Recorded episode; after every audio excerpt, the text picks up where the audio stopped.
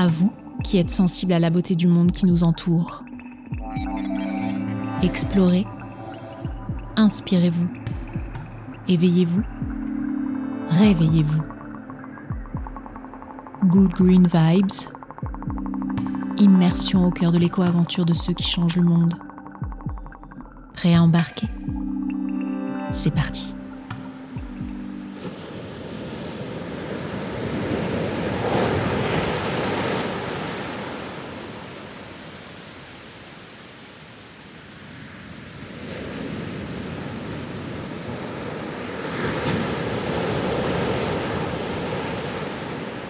Vous voilà au bord de l'océan. Le soleil, mêlé à une légère brise, illumine le sable et la mer. Les vagues déferlent en rouleau.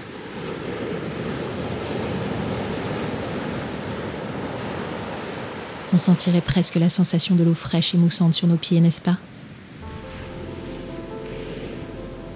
Dans nos vies à 100 à l'heure, on touche à peine l'océan du bout du doigt. On vient le regarder, y nager, y jouer dans ses vagues.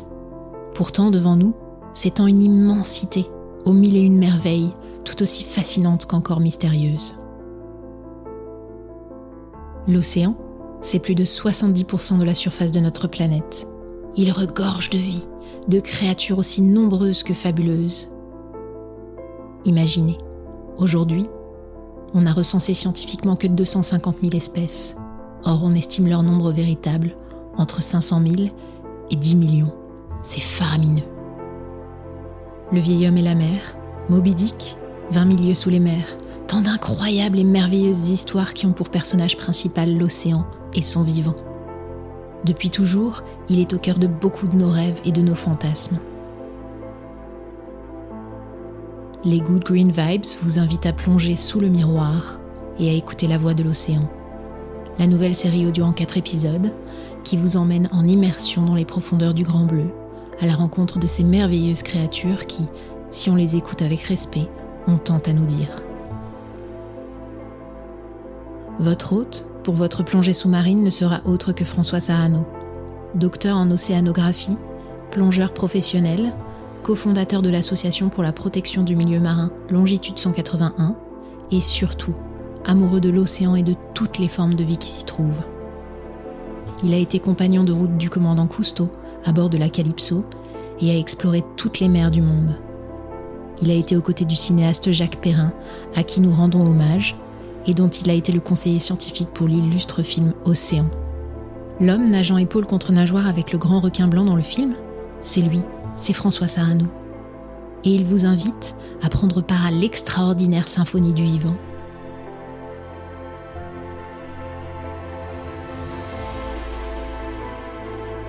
Au cours de ces quatre épisodes, vous allez plonger en immersion sous-marine et ne ferez plus qu'un avec l'océan. Vous allez revivre des rencontres humaines et animales, découvrir et redécouvrir la magie du monde sauvage dans les profondeurs du Grand Bleu.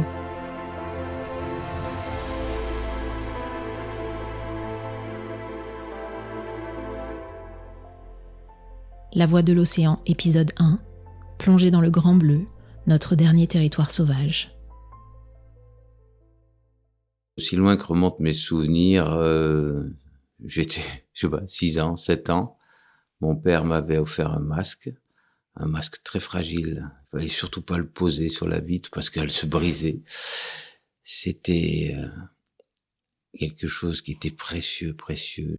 Je l'ai mis.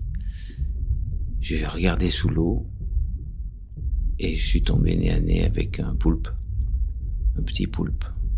Un poulpe, c'est extraordinaire parce que c'est un animal qui peut changer instantanément de forme, de texture de peau, de couleur.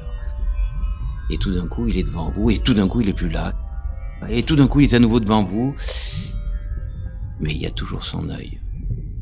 Son œil, il est extraordinaire, doré, avec une pupille très noire qui fend cet œil et qui euh, vous appelle, vous appelle. J'ai vu cet œil et, et il m'a appelé si fort que je suis retourné encore et encore pour essayer de le retrouver. Je pense que de là vient cette passion incroyable pour la mer, notre dernier territoire sauvage, comme j'aime à l'appeler, parce que c'est un endroit où on peut approcher les animaux sans qu'ils fuient et où on peut, par conséquent, si on est respectueux, calme, se mêler à eux. Et quand on se mêle à eux, on ne sait pas beaucoup de choses sur eux, mais on tisse des liens avec eux et on commence à les connaître.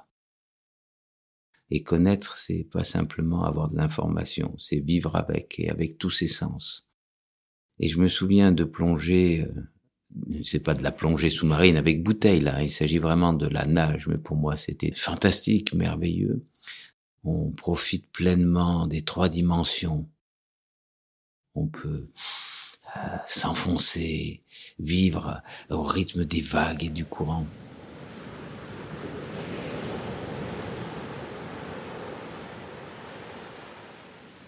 Et quand on est à 60 mètres, 70 mètres, euh, et que surtout on est dans une zone où on ne voit pas le fond, ce qu'on appelle nous le grand bleu, c'est une sensation qui est euh, à la fois, surtout les premières fois, un peu oppressante, mais euh, extrêmement excitante aussi, parce que les, les questions remontent. Qu'est-ce qu'il y a sous mes palmes? Là où il y a 100, 200, 300 mètres de profondeur, et parfois des milliers de mètres de profondeur. Qu'est-ce qu'il y a tout autour?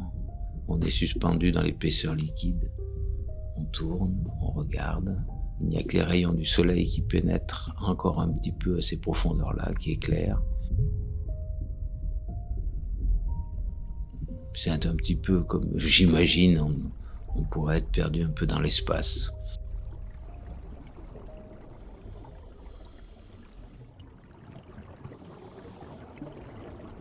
Et puis tout d'un coup,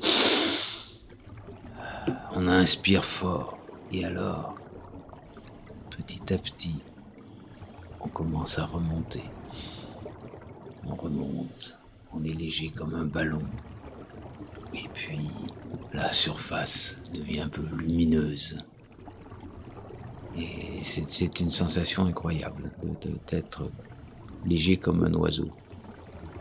Et c'est encore plus extraordinaire lorsqu'on est par petits fonds et qu'on survole les collines sous-marines et tous les animaux fixés, les gorgones, les coraux, et que on, est exactement comme un oiseau, et qui tout d'un coup, rien qu'en expirant, on devient lourd, on descend à toute vitesse sur euh, le fond, on va s'écraser sur le fond.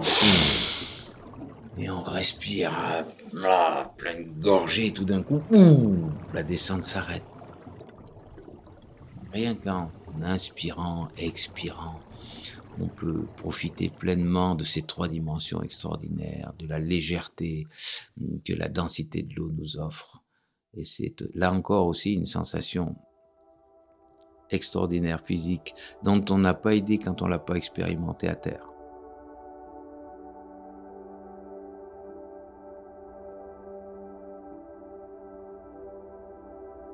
Le monde, des créatures marines est, un monde d'infinies découvertes. Tout y est étranger à notre monde terrestre. Il n'y a pas de créature qui ne suscite pas l'émerveillement dans ce monde marin. Les limaces de mer sont aériennes. Quand on a vu nager une aplysie qui est une sorte de grosse limace qui peut peser un kilo et que tout d'un coup on la voit s'envoler parce qu'elle étale son manteau et qu'elle bat de ses ailes mollusques. Mais on est dans un, autre monde. Et tout d'un coup, le crabe est crabe nageur. Et on se retrouve au, milieu d'un banc de crabes qui nagent, à tir de pattes articulées. C'est, c'est, c'est, c'est un autre monde. Un autre monde. Oublions, oublions notre monde terrestre et prêtons attention à chacun des organismes qui peuplent cette immensité.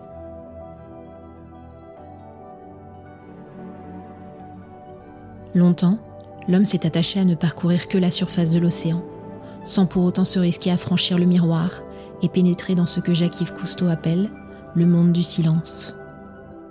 Dans le prochain épisode de cette mini-série audio, La Voix de l'océan, nous allons revivre l'incroyable aventure Cousteau, puis faire la rencontre du cinéaste Jacques Perrin, qui a transformé la vision et la relation que François Sarano avait avec l'océan et la vie sauvage.